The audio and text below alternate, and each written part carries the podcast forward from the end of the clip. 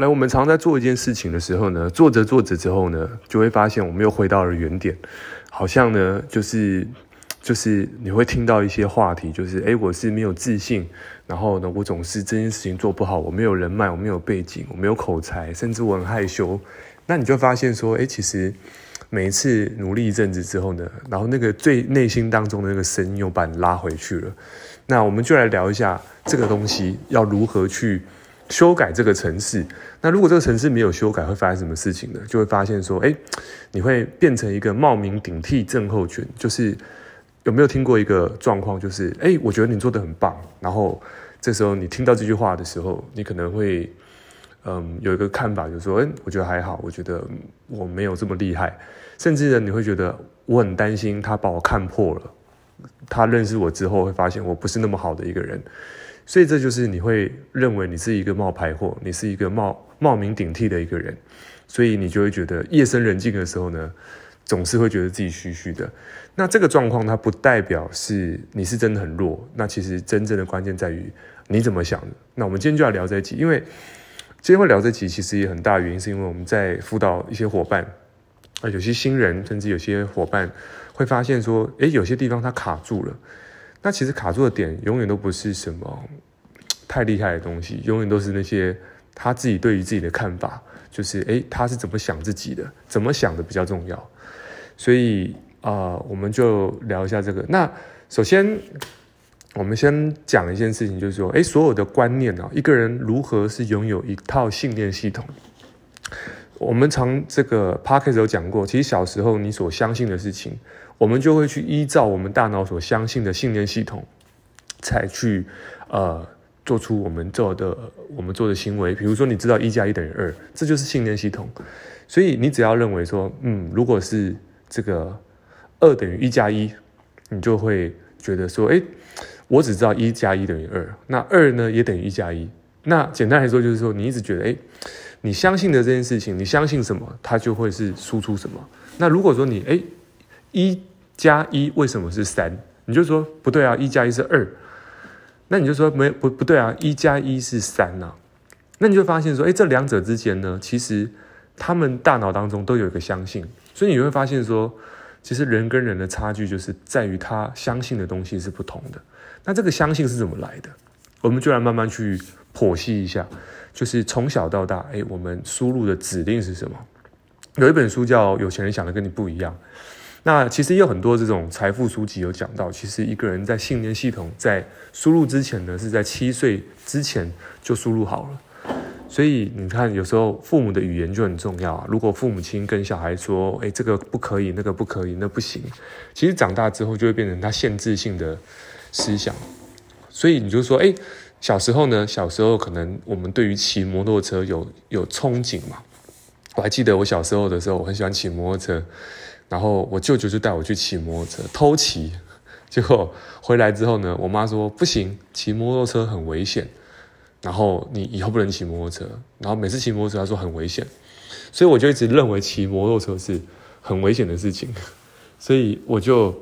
这个骑摩托车的时候就很担心被车撞。就有一天，哎，我真的骑摩托车被车撞，后来就开车了。好，这讲偏了，但是我要说的事情是，父母对我们的影响力是很大的，所以父母说的东西，其实他。的这种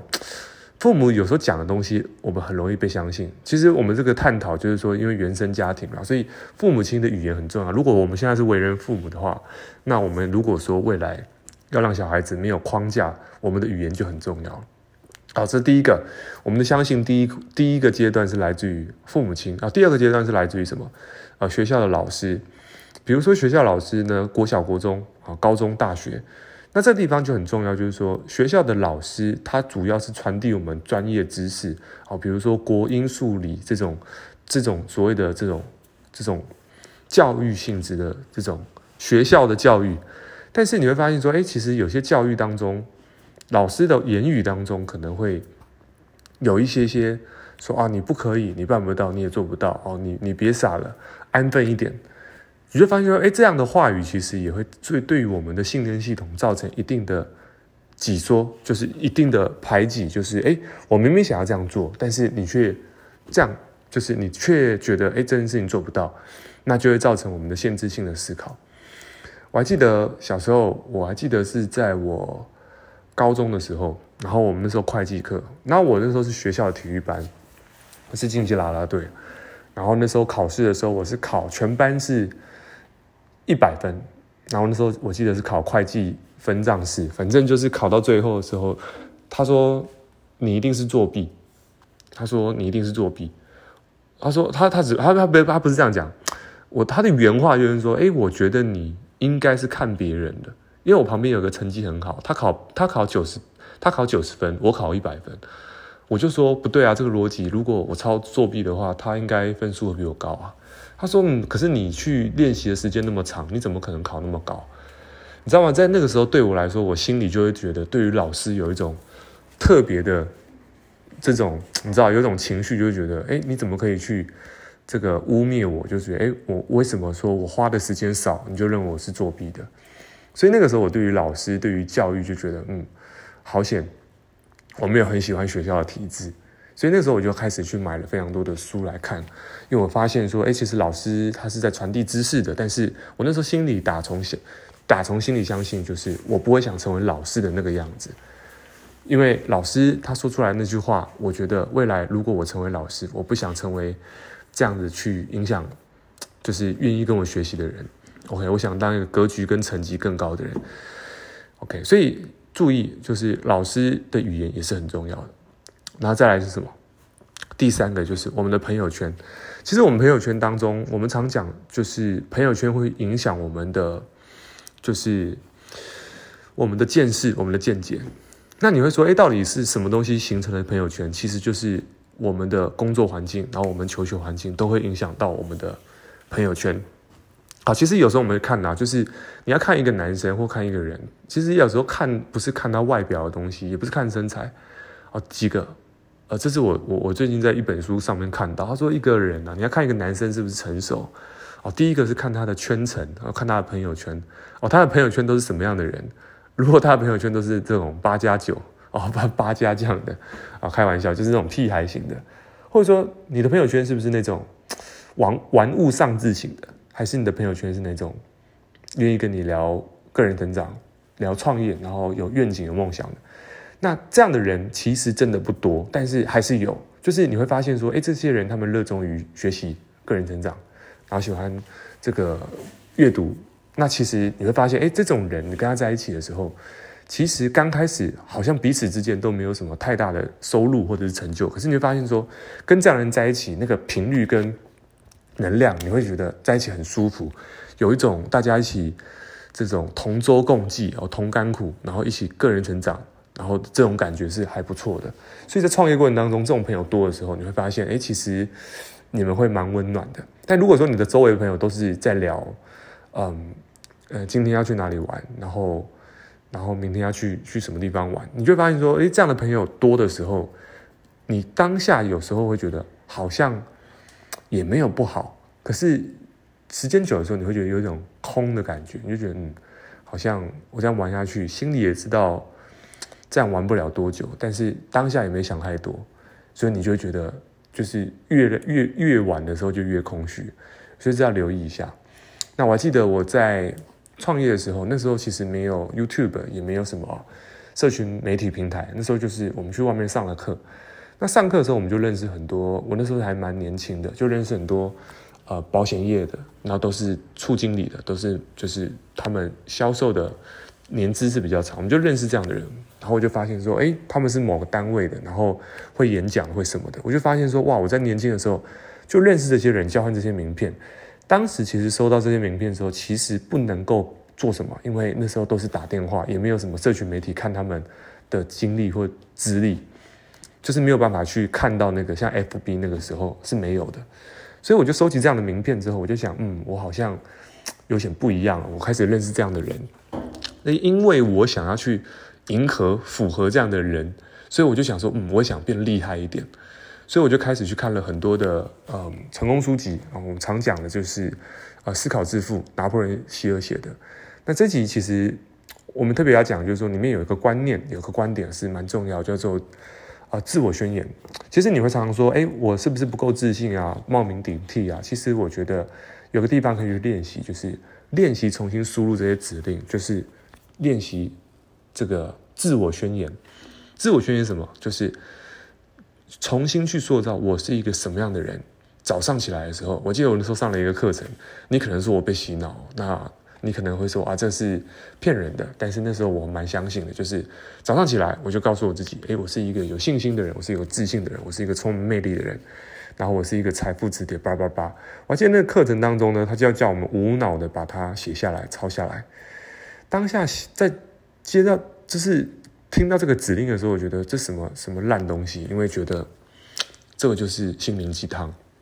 可是我还发现说，真的你在写的时候，当下你会觉得刚开始会觉得有点空空的感觉。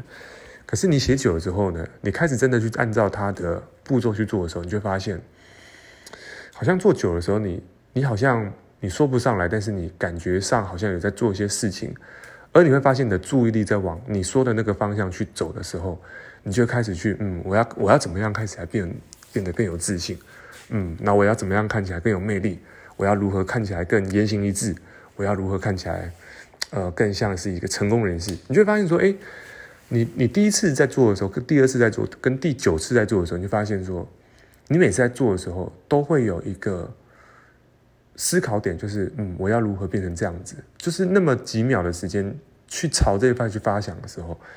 然后你就想，嗯，我应该去居两千买一套西装，然后你我应该要干嘛？就是你会发现说，哎，你你好像。知道要做些什么事情，而那些做些什么事情的时候，就会带领你去往你所每天早上所做的那些自我宣言的这个方向去前进。我会这样讲，是因为我在过去其实呃也不是一个说，哎，我可以在这个公开场合讲话，然后侃侃而谈还是什么，其实也不是这样的人。但是所有东西都可以练习，只要你认为你是谁，你只要自我宣言，但是不是说自我宣言。喊完就没做事，而是自我宣言讲完之后，然后呢，还是要行动。但是每一天重新输入指令，对，就是强迫自己去输入一个新的指令，让新的指令去取代你过去的这些旧有的啊，我没有自信，我没有信心。OK，所以记得我们常讲，如果你一直常讲你是一个我没有信心，我没有口才，其实你讲久的时候，其实也是一种自我宣言，因为你在宣告你是这样的人。OK，你在宣告这件事情的时候，其实你的话语当中是有能量的，你的话语当中是产生了你大脑当中的相信，你内心当中的相信，所以你说出来的东西是你内心的投射，就觉得嗯，我现在讲出来的东西是我相信的。所以如果你要改变现在的状况，你应该先改变语言，改变语言，你的内在的频率会改变。所以到底是先改变语言，还是先改变频率？所以其实你可以先从改变的语言。讲久了，慢慢就会变相信。但是，哎，如果我讲久了还不相信怎么办？嗯，我我遇遇过这样的状况，就是诶，我一直讲我要成功，我我怎么样？很大原因是因为你讲久了，但是你没有说到做到。比如说，我讲完之后，我今天要采取什么样的行动，能够让我更靠近这样的结果？这是第二个部分，你可以去问自己这样的问题：我要做什么事情？哦，比如说我今天要打十通电话，我说到有做到。比如说我今天要录 Podcast。OK，我今天要录一支影片，我今天要录个呃影片，还是录个什么？我今天要做一些事情，我今天要呃完成不吃宵夜，不管是什么东西，其实那个会让你有力量的，不是别人对你说些什么，而是你承诺的事情，你有做到，就那件事情，而那件事情就会累积能量，而这个能量就像城堡一样，你堆起来之后，你就会盖起一个迪士尼乐园。但是，如果你说到没有做到，你会发现，最终其实不是别人不相信你，而是你每次看到自己的时候都觉得算了，我曾经没做到。所以，小心你所对自己下的所有的承诺，一旦说到就要做到，这样的话，你的信心就会开始堆叠起来。所以，这是一个小小的练习，从每天的自我宣言开始。然后呢，在练习每天要完成这样的结果，我必须采取什么样的行动，并且完成。那这个行动不要太难，小小的累积自己的胜利，然后从简单开始，慢慢再给自己增加一些难度。这个是一个 tips。所以，如果你想要去改变你的整个信念系统，我认为这是一个不错的练习，就是早上的自我宣言，然后安排一个行动给自己，让自己有胜利的感觉。